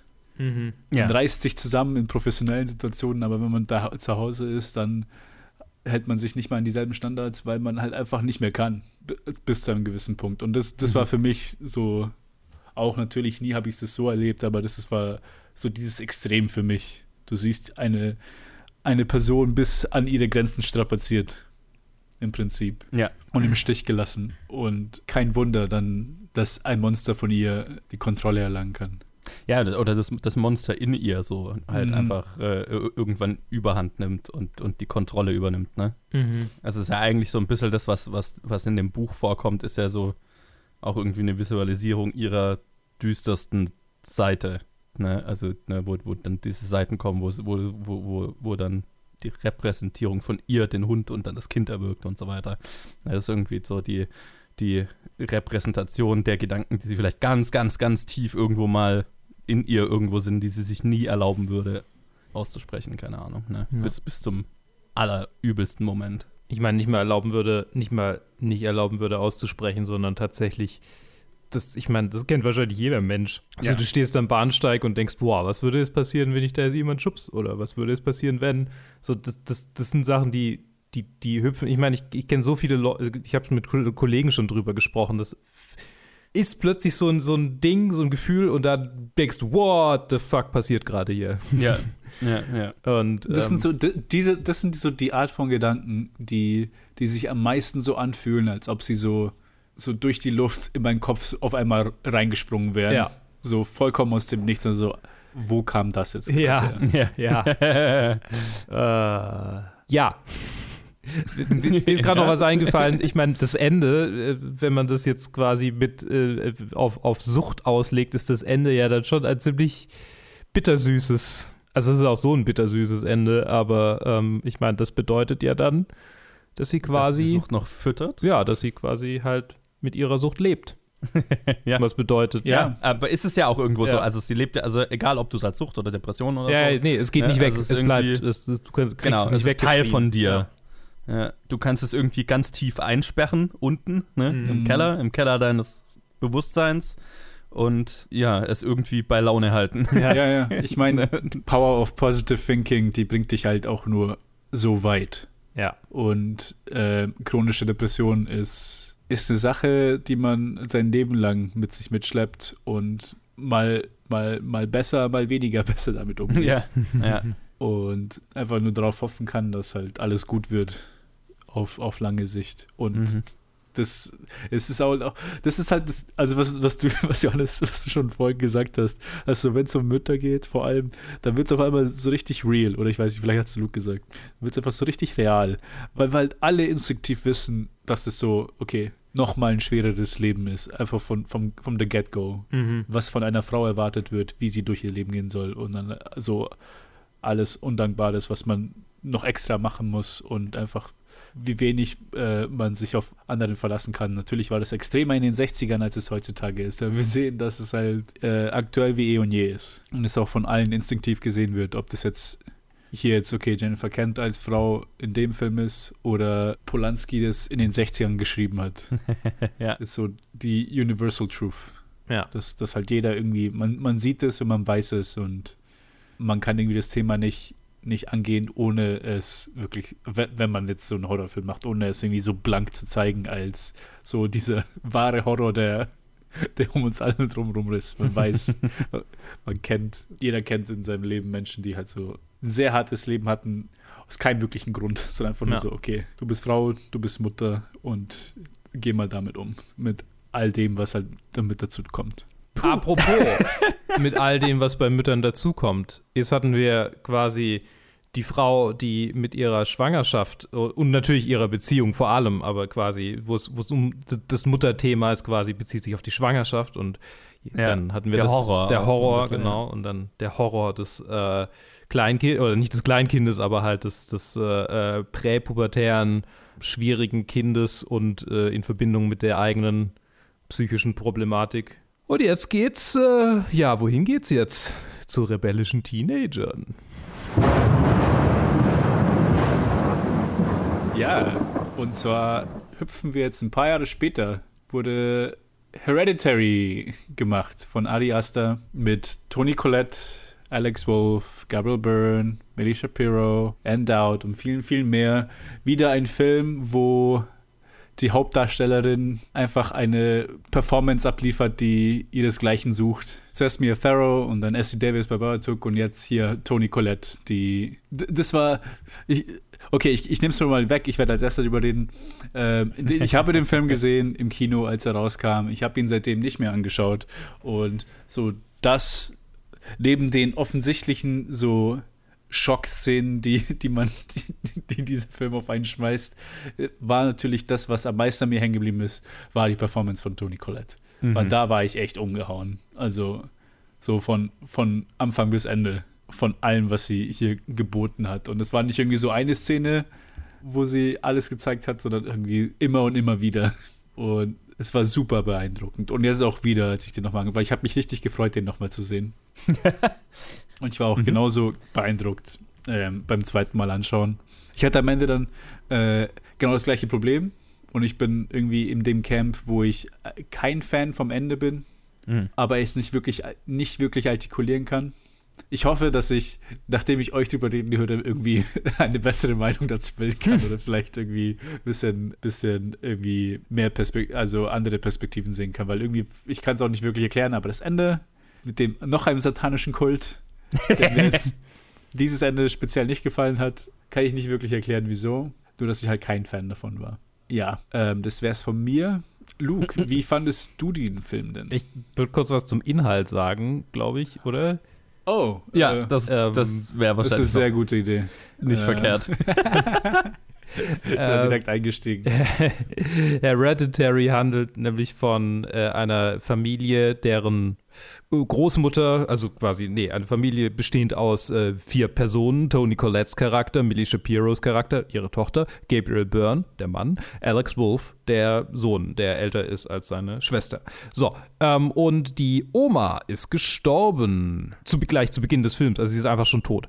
Ähm, der Film mhm. fängt damit an, dass sie tot ist. Und äh, es stellt sich heraus, die Großmutter war äh, psychisch angeschlagen, angegriffen. Und ja, äh, äh, die, äh, die, Familie wird von, von, von merkwürdigen Ereignissen heimgesucht. Äh, Geistererscheinungen. Äh, Tony, äh, ähm, Annie, also Tony Colettes Charakter, trifft auf eine, auf, auf Joanne, eine, eine Frau in ihrem Alter, die quasi auf ihre Trauer eingeht äh, was später erst passiert, nämlich zuerst stirbt ihre Tochter. Sie, ähm, sie wird auf, äh, von, also quasi Charlie, oh äh, Millie Shapiros Charakter wird von Peter, Alex Wolfs Charakter, auf eine Party mitgenommen. Ähm, als irgendwie Mutter sagt, ja, nimm sie unbedingt mit, auch wenn du das Auto hast, dann trifft sie auch mal auf Leute, weil sie komisch und reclusive ist. Und äh, dort isst sie was, gegen das sie allergisch ist. Er fährt zurück ähm, und fährt stoned außerdem und super schnell. Und sie lehnt sich aus dem Auto, weil sie keine Luft kriegt und wird dann von einem Straßenschild geköpft. Was zu einer tief, ein, einem schweren emotionalen Zusammenbruch bei ihrer Mutter führt, die dann äh, in dieser Trauerphase auf Anne Dowds Charakter Joanne trifft äh, die mit ihr Geister beschwört und ähm, dann daraufhin beschwört Tony Collette, äh, beschwört Annie äh, den Geist ihrer Tochter. Es äh, gibt viele Traumsequenzen, Nervenzusammenbrüche. Ähm, Peter halluziniert, äh, ihr Mann wird im Prinzip fällt in eine halbe Katharsis und will dann schließlich ein Buch das Parallelen zu Teufels, einem Satanistenkult zieht. Äh, dieses, nee, halt, nee, Quatsch, nicht, nee, Entschuldigung, jetzt bringe ich die Bücher durcheinander. Äh, es gibt ein Buch, das. Ja, das war das Buch, was die Tochter gemalt genau, hat. Genau, das Buch, das die Tochter gemalt hat, als sie als Geist quasi ähm, weitermalt. Also, das hat sie vorher schon gemalt, aber jetzt malt sie als Geist weiter und er will das quasi, er verbrennt, also wirft es in, in den Ofen und dann verbrennt er ähm, was davor schon angeteasert wird, dass das passieren könnte. und äh, dann jetzt quasi nur noch allein erhängt sich Tony Colette auf dem Dachboden und sägt sich den Kopf ab. Und der letzte Shot ist Peter, wie er im Baumhaus steht, in dem früher äh, seine Schwester gespielt hat und da ist eine, ist eine, Man also eine, hier so eine Puppe, wie heißt es, so eine Schaufensterpuppe mit dem, mit dem verwesenden Kopf seiner Schwester drauf platziert mhm. äh, und den kopflosen Leichen seiner Oma. Ach ja, stimmt, die Leiche seiner Oma taucht auch auf dem Dachboden hin und wieder auf. Ähm, und die kopflose Leiche seiner Oma und die kopflose Leiche seiner Mutter liegen ihm knien zu Füßen und ein Satanistenkult ähm, ist nackt und setzt ihm eine Krone auf und sie sagen, er ist äh, hier, Ding, wie heißt er, der, der, der neunte König der Hölle. Paigon, Paimon. Paimon, genau, Paimon. Es ist tatsächlich Charlie in, in Peters Körper. Ja, ja, genau, es ist Charlie. Stimmt, genau. Sie, sie, haben, sie haben Charlies Geist in Peters naja. Körper transferiert, weil das war ja der Punkt. Nein, nein. Ja, das ist die Frage. Nee, nee, nee, nicht, nicht, nicht, nicht wirklich, nee. Oder es ist Paimon, also der von ihm Besitz ergriffen hat. Es war auch nie Charlie, die sie beschworen haben. Es war immer Paimon. Es war immer Paimon. Achso, okay. Ja. Aber, aber, aber war Charlie Paimon? Oder war, war Nein, Charlie war auch besessen von. Ich, ich, erklär, ich kann es gleich erklären, wenn du Okay, bitte. Also, also es ist, also es ist so, die, die, dieser Satanistenkult will äh, Paimon zurück auf die Erde holen oder auf die Erde überhaupt holen. So irgendwie den, äh, d- d- d- ja, Gott, das God of Mischief, äh, der Dämon, das, äh, d- d- ja. Ich meine, es war ganz schön, viel- ganz schön viel Mischief in diesem, in diesem Film. Ja, genau. Und, und das machen sie halt, indem sie, und, und der, der sucht sich halt, das steht dann mal in diesem Buch, das Toni Collette findet, der sucht sich quasi das schwächste Mitglied der Familie aus und der braucht einen männlichen Körper. Und sie wollten halt eigentlich, es wird ja auch gesagt, oder die Großmutter wollte eigentlich, dass äh, die Tochter ein, ein Junge wäre. Ne? Und wurde auch so ein bisschen so behandelt. Und eigentlich sollte Paimon erst, also wurde, wurde quasi die jüngste Tochter herangezogen, um irgendwie die, die, die Verkörper, also der Körper für Paimon zu sein. Und das war im Gange, deswegen ist sie auch so weird und Mhm. so ein bisschen, ne, deswegen macht sie Dinge wie Vögeln Köpfe abschneiden. Und ähm, dann stirbt aber dieser Körper und deswegen sucht sie sich, sucht sich dann, äh, suchen sie sich dann quasi den, den, den Sohn aus, der als nicht in, erst nicht in Frage kam, weil sich die Mutter, also weil die Mutter ja, also Toni Collette, ihn vor der Großmutter, von der Großmutter ferngehalten hat. Und Mhm. sie sagt dann, ja, die Großmutter hat sich dann irgendwie die, die Tochter gekrallt, so, ne? Ja. und vereinnahmt. Und der Sohn war, kam erst nicht in Frage, weil er halt zu sehr von der Mutter vereinnahmt war und nicht äh, schon, schon zu weit weg von dem Kult war. Und dann versuchen sie halt irgendwie den, den Sohn dahin zu bekommen. Und Paimon ergreift zuerst dann von Toni Collette Besitz, was der Grund ist, warum sie sich umbringt. Ne? Mhm. Also, und Paimon ist übrigens immer visualisiert durch dieses Schimmern, das da immer Ja. auftaucht. Mhm. Ne? Also, und das, man sieht das ja auch, also wenn man das weiß, dann ist eigentlich ziemlich deutlich, weil das Schimmern geht immer in Personen rein. Okay, okay. Und dann machen, also ne, das Schimmern geht in Toni Collette und dann fängt sie an durchzudrehen und bringt sich um und, äh, und klettert da an der Wand entlang und so. Ähm, und aber ganz am Ende, nachdem er sich aus dem Fenster gestürzt hat, ne, wenn er geschwächt genug ist, dann geht Paimon in Mhm. Alex Wolfs Charakter Mhm. rein und ergreift von ihm Besitz und dann und so weiter. Und so weiter. und so weiter. Das war eine lange und entweder die beste oder schlechteste Zusammenfassung dieses Films, die, die, die man jemals irgendwo gehört hat. So. It's a trip.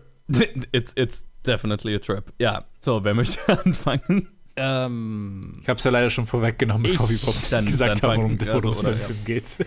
ich hatte ihn noch nicht gesehen. Ich fand ihn ganz schön gruselig. Ich fand ihn ganz Wow. schön krass. Hast- oh, du hast ihn jetzt das erste nicht Mal ja, gesehen. ich hatte ihn vorher noch nicht gesehen. Uh, voll spannend. Ja. Erzähl weiter. Ähm, ja, also, holy fuck. Äh, kein Wunder, dass ich gestern so wenig geschlafen habe. Ähm, Ja. er, ist, er, ist schon, er ist schon heftig. Der ist so, Mhm. das, was andere Filme halt so irgendwie, okay, die, die teasern so ein bisschen an, so, so, oder, oder es ist ein Jumpscare und dann ist er weg. So, das, hier wird so Mhm. draufgehalten teilweise. Einfach. So, das ist so, ja, mhm, okay, sie sägt immer noch, mhm, ja, mhm, sie hört nicht, es wird schnell, es wird schneller. Und ich meine, Oh, das Geräusch. ey. das ist auch noch so ein Ding, ne? Das, ja, so ein bisschen wie das Klatschen in im ersten oh, Conjuring. fuck. Oh, fuck. Ja. Ja, Wird auch so verwendet. Ja, Audio-Cues, cool, nice, konditioniert mich noch mehr. Ich bin eh schon konditioniert von der Kamera schwenkt durch den Raum, cool. Mhm. Das, ah, noch mehr Dinge, die ich nicht aushalte. Ähm, ohne Scheiß, ich habe ich hab heute ein YouTube-Video angeguckt, wo scheinbar in dem Soundtrack irgendwie so ein Schnalzen verwendet wird. Ich dachte mir, ah, oh. Oh, wie fies. Ah, nee, er ist super effektiv. Er ist, er ist sehr visuell. Ich meine, es ist Ari Aster. Der, beziehungsweise Cin Cinematografie äh, ist die gleiche, die gleiche, der gleiche, äh, auch von, von Midsommar, Frage, mhm. Antwort. Wahrscheinlich. Ich habe das Gefühl, es sollte so sein. ähm, Pavel Pogor, po, ja, ist Ja, derselbe. ja, ja. Pavel Por, po, Por, Pogor, Ein- ein- Zelski, Chelsea. Pole. Tatsächlich Ja. auch der Cinema Cinema Cinematograph von Nobody, witzigerweise, sehe ich gerade. Mhm. Naja, ähm, anderer Film, andere, anderes Thema. Es, ich meine, keine Ahnung, es, wieso, es, ich mein, ich laufe natürlich Gefahr, es ist ein A24-Label drauf und ich finde die nice. Aber ähm, ich, ich selbst, ich, ich habe nicht mal, ich habe erst ab der Hälfte des Films kapiert, dass es A24 vorne dran war, weil ich irgendwie kurz auf IMDb äh, drauf geklickt habe wegen, wegen Nachschauen äh, eines, eines, eines Charakters, äh, hier von ähm, äh, Mhm. Bridget's, äh, Mallory Bechtel, Bechtel, Bechtel, Äh, wie auch immer. Und dann habe ich gesehen, dass quasi der Trailer, der automatisch läuft, dass da A24 irgendwie so unten dran steht. Und dann dachte ich, Mhm. ja, okay, alles klar. Plötzlich ergibt alles Sinn. Ja, ja. Ich finde ihn hervorragend. Es ist ein Horrorfilm, ein sehr kompetenter Horrorfilm, ohne ein einziges Mal richtig jumpscarig zu sein, wenn man mal von diesen Schnalzen absieht, Mhm. was nicht wirklich Jumpscares sind. Es ist, es ist ein wahnsinnig gruseliger Film, ohne, also äh, auf der psychologischen Ebene. Und ein fucking Trip. Ich meine, es ist, es ist halt ähnlich wie Midsommar. So, yo, okay. Du willst, dass deine Freunde äh, nachher mit dir über diesen Film reden können, ewig und rumrätseln können, worum es eigentlich ging und was es eigentlich abgeht, dann ist der quasi genau mit Midsommar auf einem auf einer Ebene, was das angeht. So, das ist die zwei. Und bestimmt noch mehr. Also ich meine, da gibt es noch mehr Filme auf der, auf der Ebene, auf der Wellenlänge, aber die zwei sind die ersten aktiv, die man da. Ja. Und, und er ist jetzt auf jeden Fall in meiner, in meiner Top, würde in meiner Top 10 der äh, Horrorfilme aus den, aus, dem, aus den 2010ern landen, vermutlich. Nice. Nicht nur vermutlich, auf jeden Fall. so, genau, viel geredet. Joe, Yo, ich hatte ihn schon mal gesehen, damals im Kino, Ja. als er rauskam. Und hatte relativ die Erfahrung, die du auch hattest, wahrscheinlich. Also ich, ich mag ihn sehr, bis auf das Ende. Und ich kann artikulieren, warum. okay. Nice. Vielleicht hilft dir das. Ich freue mich. Aber äh, da äh, gleich mehr dazu. Also, das ist definitiv der Horror X, also der, der klassisch Horror X, der Horrorfilm, den wir in dieser, Mhm. in dieser Trilogie jetzt besprechen. Mhm. Und was ich an diesem, also was mich richtig kickt als Horrorfan an diesem Film, ist die Verwendung von kaum sichtbaren Dingen in, Dunkler, in Dunkelheit. Mhm. Es gibt wenig Dinge, die mir mehr Angst einjagen, als was Ari Aster hier teilweise macht. Nämlich, dass du erst mit der Zeit merkst, dass da vielleicht irgendwas ist.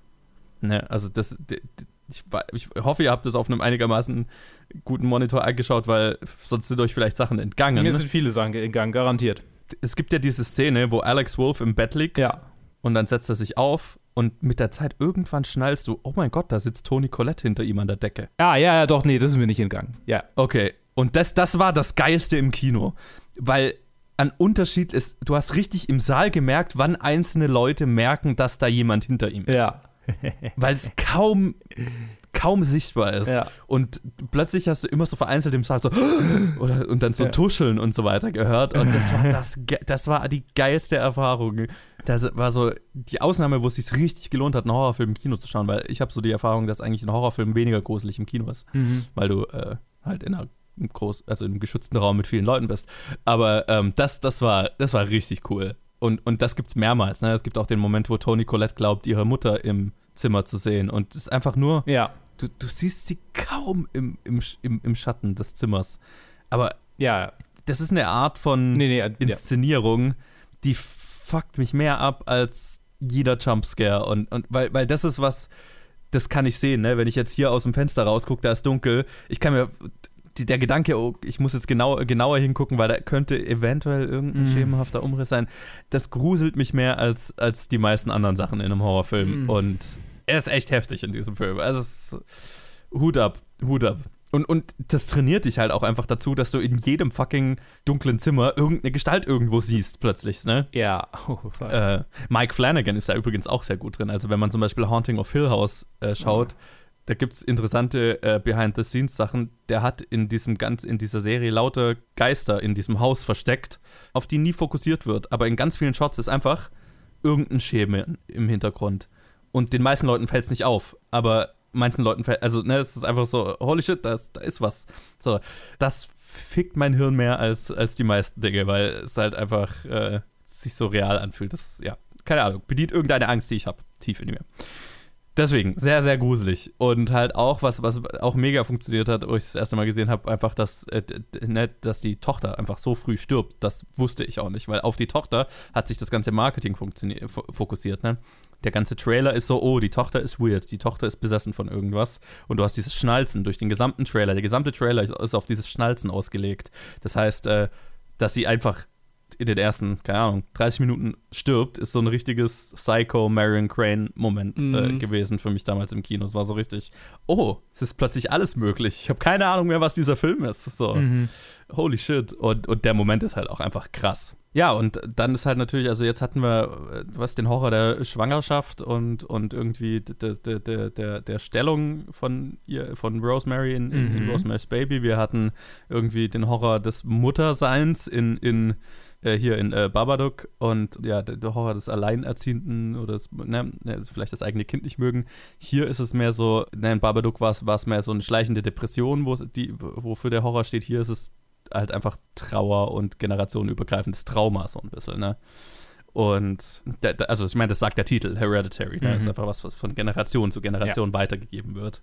Und der Horror, den Toni Collette als Mutter hat, die Angst, dass sie dass, dass sie das an, an ihre, wa- was, sie, was ja passiert, ne, dass das an ihre Kinder weitergegeben wird. Ne? Also so bei ihrem Sohn hat sie versucht, das, ihn davor zu beschützen, vor dem, vor der, den mentalen, den äh, äh, äh, ja, mentalen Problemen, die ihre Mutter hat und die sie bei sich halt auch sieht. So, ne? Und die Angst davor, das an ihre Kinder weitergegeben zu haben. Das ist mehr so das, was, was diesen Film durchzieht. Und ja, gut, der, der Satanskult und, und der Dämon und so weiter ist mehr so die äh, Manifestierung davon. Mhm. Und das ist wahnsinnig effektiv. So, was ich nicht mag, warum ich das Ende nicht mag, ist, dass es mir zu literal ist. Es wird Ja. zu viel einfach sauber erklärt am Ende. Ne? Auch das, äh, du, du kriegst ja, es ist im Prinzip Anne Dowds Charakter liest dir ja am Ende quasi einen Wikipedia-Text vor, so nach dem Motto, Payman, der zweite Teufel, nee, was, ich weiß nicht mehr genau, was er sagt, Ja, der, der ja.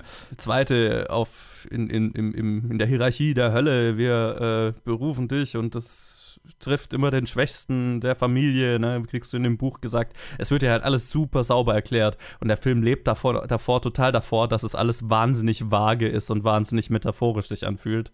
Und ich finde, es verliert total, also es ist wie in ganz vielen Monsterfilmen, wenn das Monster gezeigt wird Ja. ist, ist hier so ein bisschen der, die Luft raus in dem Moment, wo du weißt, was es auf der Plot-Ebene ist, worum es sich alles handelt.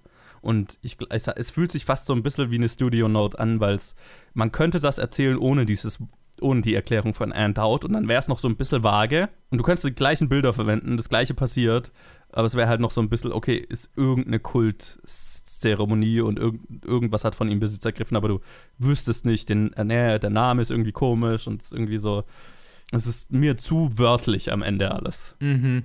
Leider. Das nimmt so ein bisschen die Luft raus für meinen Geschmack. Ja, ich glaube, ich glaub, es ist genau das. das. Genau das ist mein Problem mit dem Ende.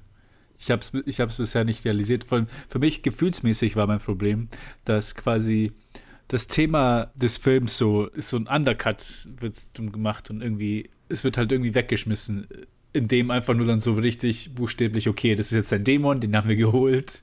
Und darum das war jetzt der ganze Dank. Und ich dachte, ich habe bis zu dem Moment denke ich mir so, ah, okay, hier geht es ums generationenübergreifendes Trauma, um wie geht man mit dem Tod seiner Tochter um, auch mit, mit diesen selben Sachen so, ähm, habe ich ein Problem mit meinem, äh, mag ich mein Kind, weil das wird ja auch angesprochen, so, Mhm. ja, Ja. ich wollte dich ja eigentlich gar nicht, ich Ja, habe alles genau. versucht, dich nicht zu haben, aber ich bin eigentlich froh, dass ich dich, dass es nicht geklappt hat und Ja. so, so alles, was da, das hat sich so alles aufgebaut, in, wo ich halt so bis zum Geht nicht mehr beeindruckt war und dann am Ende ist so, okay, genau was du gerade gesagt hast, so Paimon, zweiter Dämon, der neunten Hölle, keine Ahnung, wir berufen dich, weil wir wollen Riches und töte unsere Ja. Enemies und so, hä, what? Ja, es ist halt einfach gegenüber allem, was davor angesprochen wird, ist es halt thematisch super schwach dann. Ja, Äh, und, oder so ein bisschen halt zu klassisch, zu einfach.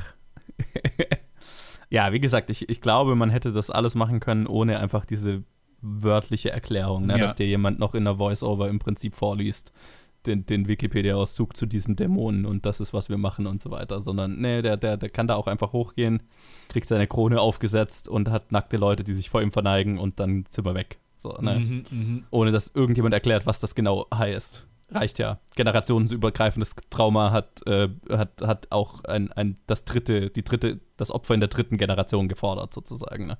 Ja, ja. Fertig. Ja, absolut, absolut. Ich glaube, das wird, ich glaube, das wird einfach den Unterschied machen für mich. Hm. Äh, Einfach nur, weil es einfach so die Luft rausnimmt aus dem, was man halt sich gerade angeschaut hat. Mhm. Also in meinen Augen. Ja, ging mir voll beim ersten Mal schauen und beim zweiten Mal Mai, da wusste ich es dann natürlich schon. Aber beim ersten Mal hatte ich ganz, ganz stark den Effekt, dass Ja, ich so ja. voll drin war und dann irgendwann war es ein, oh, okay, schade. Ja, ja, das war genau die Sache. Das war, so das Gefühl von, du hast dich in irgendein Stück Media hast du dich reininterpretiert und ah, und das könnte das bedeuten und oh, das ist so krass und alles Mögliche. Und dann siehst du dann so ein Interview mit dem Director und ist so, ja, blue is blue because I like the color. also irgendwie so in die Richtung geht's für mich. Right. Naja, Ah, ich meine, also man kann so ein bisschen, also es, es macht ja nicht das, was man reinliest, kaputt. das stimmt. Weil ich meine, nee, äh, insofern, Das ist eher so das Gefühl, so ein bisschen ähnlich. weil, Keine Ahnung. weil ich habe gerade mal nachgelesen, was Pipern eigentlich ist, so, also so können soll. Und ich meine, klar, so hier Riches und den ganzen Shit, klar, kann er, kann er, kann er. Aber ähm, es ist auch quasi, das erste, erste Power, die gelistet ist, ist äh, Knowledge of Past and Future Events. Und das war irgendwie so, ich meine, das ist, das ist schon eine ungewöhnliche Sache, fand ich. Oder dachte ich mir so, ja, vielleicht ist es ja quasi auch hereditary, so, dass er quasi, dass er quasi Mhm. durchgängig da ist und durch alle Generationen sich durchzieht. So, dass es sich quasi hier wieder, wieder zusammenschließt, die, die, die, Ja. die, die, die Metapher mit dem literal äh, Meaning. Ich meine, es ist auf jeden Fall so, okay, drei Generationen dieser Familie wurden durch diesen Dämon Besitz, äh, be- besessen, Mhm. be Besitz ergriffen.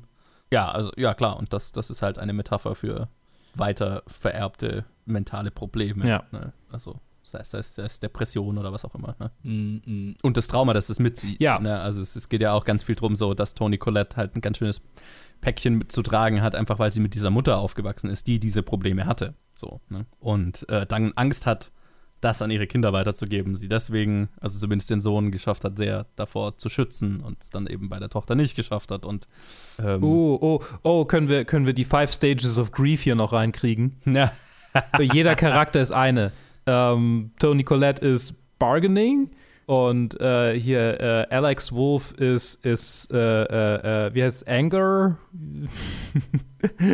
nee, nee, nee. Das ist, Ein bisschen arg konstruiert. Okay, okay, okay, okay, okay. Ich, ich kann mich erinnern, ich kann mich erinnern, das war auch, ich weiß, dass Hereditary war so, als ich angefangen hatte, Letterboxd zu benutzen. Mhm. Und dann habe ich, natürlich bin ich dann so durch die, durch die Reviews gegangen und ich konnte den jetzt nicht mehr finden beim, beim zweiten Mal anschauen. Aber ich kann mich erinnern, dass jemand äh, quasi den Film als eine Transallegorie begriffen hatte oder interpretiert hatte. Quasi, wie geht, dass, dass, dass du dir quasi Charlie vorstellen musst als die Tochter, die für ihre Mutter gestorben ist, als sie zum Sohn wurde. Und ich, kon, ich, ich konnte ihn jetzt nicht mehr finden, weil ich kann mich erinnern, dass ich dann da- darüber das gelesen hatte und dann und er auch gute Argumente gebracht hat. Ich, aber ich, ich kann es mir nicht wirklich zusammenreimen. Also, es klingt nach einem interessanten Gedanken, es klingt aber auch nach einem bisschen einem ja, es ist ein Es totaler ist ein Read. Read. Ich meine, es war ein Ja, Witz. ja, ja. Ich habe es nicht ernst gemeint. Oder, Ja, ja, ja, ja. Es ist ein Reach, es ist ein Reach. Ich fand es so sehr interessant, Mhm. das Gedankenspiel mal Ja. durchzugehen. Oh ja, das war jetzt ein bisschen out of left field. Whatever. whatever.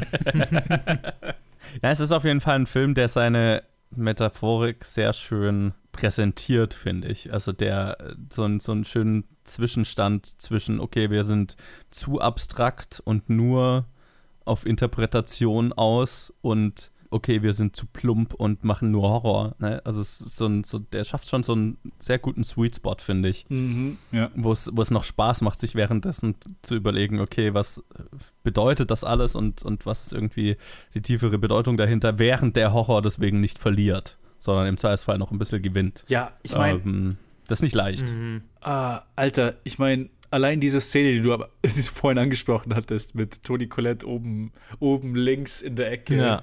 im Boah, Zimmer hinter ihm. Das, das ist der Shot, der mir am meisten hängen geblieben ist vom ganzen Mhm. Film, weil ich mich daran erinnern kann, wie, wie, sehr, wie, sehr ich, wie sehr ich so aus meiner eigenen Haut gefahren bin, einfach als ich den gesehen hatte. Ja. Und Ich den erinnere mich auf den an habe die ich halt einfach nur, auf den habe ich gewartet die ganze Zeit. Mhm. Ich wusste, dass er kommt und deswegen war ich diesmal auch nicht so Ja.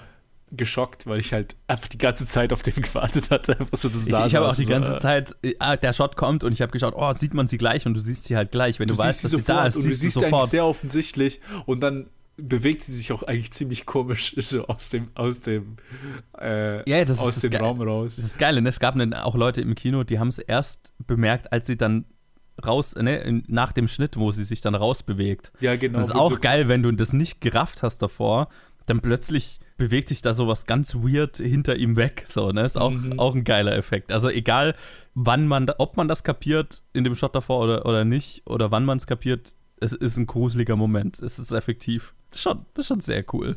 Wobei, und da war halt der Shot, ich weiß gar nicht, ob man sie davor, davor sieht, wo äh, Alex dann einfach seinen Vater findet und Ja, da, pan, da pannt's ja dann hoch. Da, da, da, geht die, da, na, da gibt die Kamera sie auch frei. Da ist sie auch so ein bisschen versteckt noch, Ah, aber ja, da, klar, da, klar, da, klar. da pa- ist schon ein Pan, da sollst du sie dann auch sehen. Auf, Und auf dann den läuft er weg und dann ist sie so direkt hinter ihm. Einfach Ja. der, ach.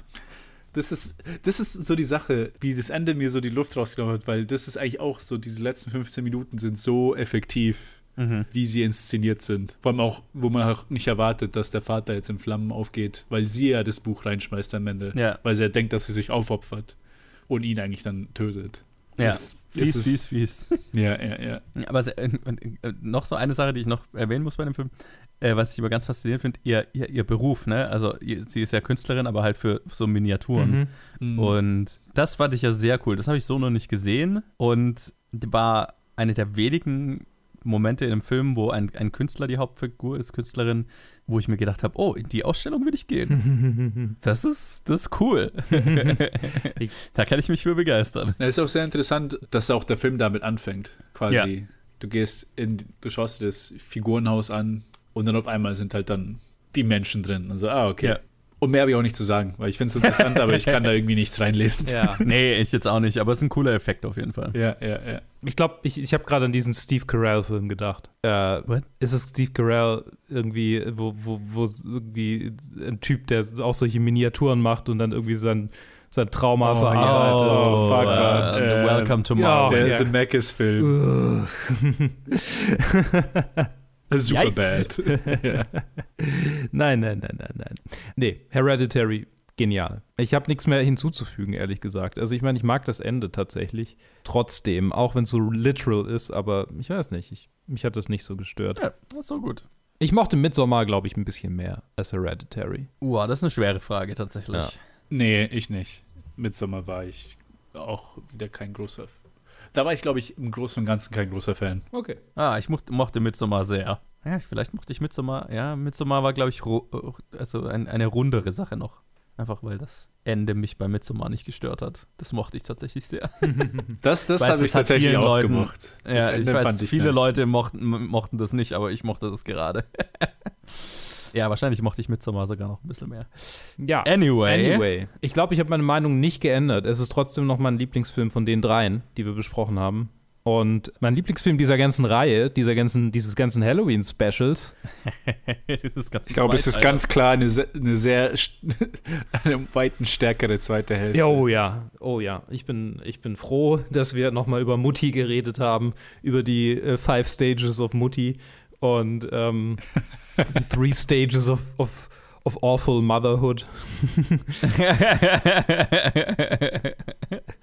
ja, also ich meine, das ist es, es ist, es war interessant, das so, äh, so geballt zu haben, ne? Einfach weil Horror ja einfach immer gut ist, dafür echte Ängste irgendwie zu verarbeiten oder zu visualisieren. Und ja, wir haben, wir haben drei Versionen der, der Angst vor dem Mutterdasein oder dem, ja, dem Muttersein äh, äh, behandelt und äh, das war, das war sehr faszinierend. Und ich fand es interessant, wir haben das so random zusammengewürfelt, mehr oder weniger, wie viele Parallelen die Filme alle haben und wie, wie sauber die Ja. sich aneinander reihen lassen, ne? Thematisch und, und auch von, ja, auch von, von, von der Machart und den Schauspielleistungen der drei Mütter in den drei Filmen. Mhm. Das war, es war ein sehr geiles Triple-Feature, das ich auch tatsächlich an einem Tag hintereinander geschaut habe. Okay, das ist schon gut. Es Äh, war ich, ich, bei mir war es tatsächlich an drei verschiedenen Tagen. Ja, und deswegen, ähm, Happy Mutti Äh, Happy Mutti ich wollte wollt gerade irgendwas sagen, so wie, ich hoffe, es war nicht so übel, Mutter eines Landes zu sein, I guess, aber es war keine gute Das ist, das ist unser Goodbye an, an, an die Merkel. Okay. Well. Schönes Halloween. Bis dann. Bis, ja, ich hoffe, ich hoffe, es hat euch gefallen. Genau. Und lasst Ja, uns auch genau. Kommentare da, ob ihr die Filme gesehen habt. Was ist eure Lieblingsmutter in einem Horrorfilm? Und sollen wir nächstes Jahr über die Großmütter sprechen? Na, jetzt müssen wir erstmal schauen, was, was passiert nächstes Jahr, damit wir uns wieder irgendein Thema aus dem Hintern ziehen müssen. Falls die Welt noch existiert nächstes Jahr, sollen wir über Großmütter sprechen. Ja, genau. Aber da gibt es auch tatsächlich viele Horrorfilme. Will mir gleich ein paar einfallen. Also, ja. Ja. Nice. Wir werden uns nächstes Jahr nicht mehr dran erinnern, aber äh, erinnert ihr uns dann dran. Yes. Wie bis dahin, äh, Happy Halloween!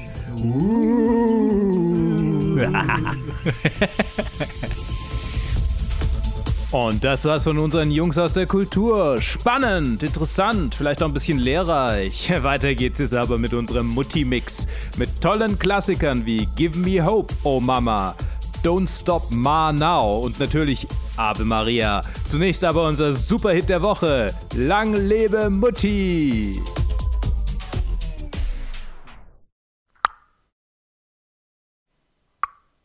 Babadook. Ah, whatever.